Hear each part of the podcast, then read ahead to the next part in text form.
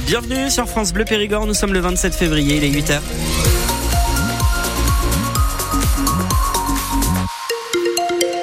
Le journal, Louis de Bergevin. Et le, ciel aujourd'hui est gris et va rester gris quasiment toute la journée, Benoît. 9 degrés pour la maximale, du gris toute la journée, effectivement. Attention, toujours euh, une vigilance orange pour risque de crue sur une partie de, de l'île Aval. Prudence dans le secteur. Si vous rencontrez des difficultés, vous nous appelez au 05 53 53 82 82. Le président du club de foot de Trélissac va passer la main. France Bleu Périgord vous l'a révélé hier soir. Fabrice Fort souhaite prendre du recul. 14 ans qu'il préside le TFC. Selon nos informations, celui qui est aussi patron du centre Leclerc va passer le témoin avec une transition entre lassitude et fatigue, Xavier Dalmont. Du côté du stade Firmin Dodou, on en parle beaucoup. Le boss du Trélissa Canton Football Club garderait un œil sur l'administratif, mais pour le sportif, il y aurait un coprésident, le nom de Patrick Guérit, dirigeant emblématique du club et celui qui revient le plus souvent. Fabrice Faure veut donc tourner la page en douceur. Il faut dire que l'homme a beaucoup donné, de sa personne bien sûr, mais pas que. Le siège du club, à faire pâlir d'envie certains clubs de Ligue 2, c'est lui. Le terrain synthétique, c'est encore lui. La principale force de frappe financière du club, c'est toujours lui, plusieurs centaines de milliers d'euros par saison. Réduira-t-il la voilure? L'avenir du club s'écrira-t-il toujours dans le National 2 Les questions sont posées, mais au-delà de la lassitude, le refus de la fédération d'accepter une fusion des équipes premières de Trélissac et de Bergerac a certainement beaucoup pesé dans sa décision de se retirer en douceur. Le TFC qui joue ce week-end, les Trélissacois vont affronter le club de Paris 13 Atlético. France Bleu Périgord est en direct du salon de l'agriculture ce matin. Un matinal spécial hein, avec euh, notre reporter sur place. On suit notamment les éleveurs périgourdins en concours sur les stands, même ceux en colère aussi dans, dans leurs manifestations. Mais il y a aussi les visiteurs qui adorent ce grand rendez-vous de l'agriculture à Paris. Thibaut Delmal, vous avez justement rencontré deux périgourdins complètement fans. Ils ne ratent aucune édition depuis 30 ans. Ne parlez pas de lassitude à Thierry. Il vient tous les ans de Tenon. Il ne l'explique pas vraiment, mais cet animateur de camping l'été ne se voit pas louper une seule édition du salon. La question que je me pose à chaque fois, pourquoi les gens vont toujours dans le même camping? Pendant 5 ans, 10 ans, alors qu'ils pourraient largement aller ailleurs. Mais je pense que pour l'agriculture, c'est pareil. Le fromage, pas de grande nouveauté d'une année sur l'autre, mais c'est toujours l'occasion de se régaler avec ce que les producteurs de Dordogne ne font pas. Le bleu d'Auvergne, par exemple, voilà, bon, il est connu, mais bon, voilà, on, on nous le fait déguster euh, dans de bonnes conditions le vin adéquat et tout, donc c'est très intéressant. Et en plus, Thierry adore les Parisiens. Ils sont sympas les Parisiens? Oui, oui, dans le métro on discute, à partir de la rue Vaugirard on discute, on est même dans des restaurants parisiens ou avec euh, peut-être notre veste ou pas l'odeur, quand même pas encore, on n'est pas à la fin du salon, mais les Parisiens sont ultra, ultra euh, sympathiques. Son copain Pascal du Terrassonnais est salarié d'une grande entreprise de transport en Dordogne, mais ses parents étaient agriculteurs. Pourquoi pas réutiliser leurs terres et il a peut-être trouvé une idée au salon.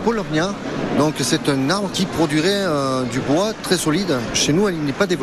On aimerait faire une découverte là-dessus pour essayer de l'implanter qui euh, rapporterait sur des années à venir. Le chahut autour de la visite du président le premier jour n'a pas gâché le reste de la visite et pas la peine de leur demander s'ils seront là l'année prochaine.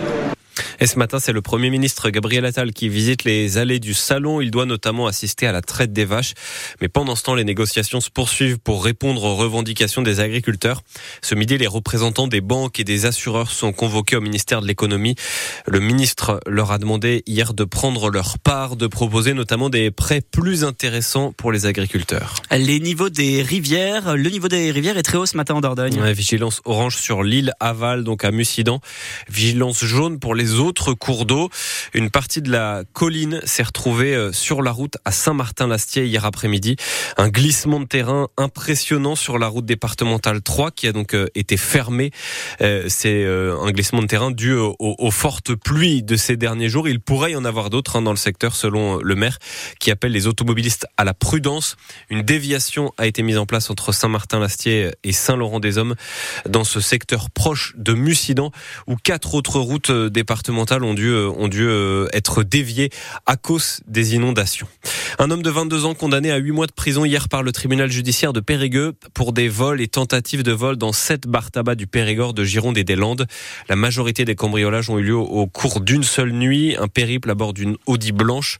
Au bureau de tabac d'Annès et Beaulieu, euh, il a volé des cartouches de cigarettes et des jeux à gratter. Le président français Emmanuel Macron se dit prêt à envoyer des troupes françaises en Ukraine. il l'a déclaré hier dans une conférence de soutien à l'Ukraine devant 21 chefs d'État.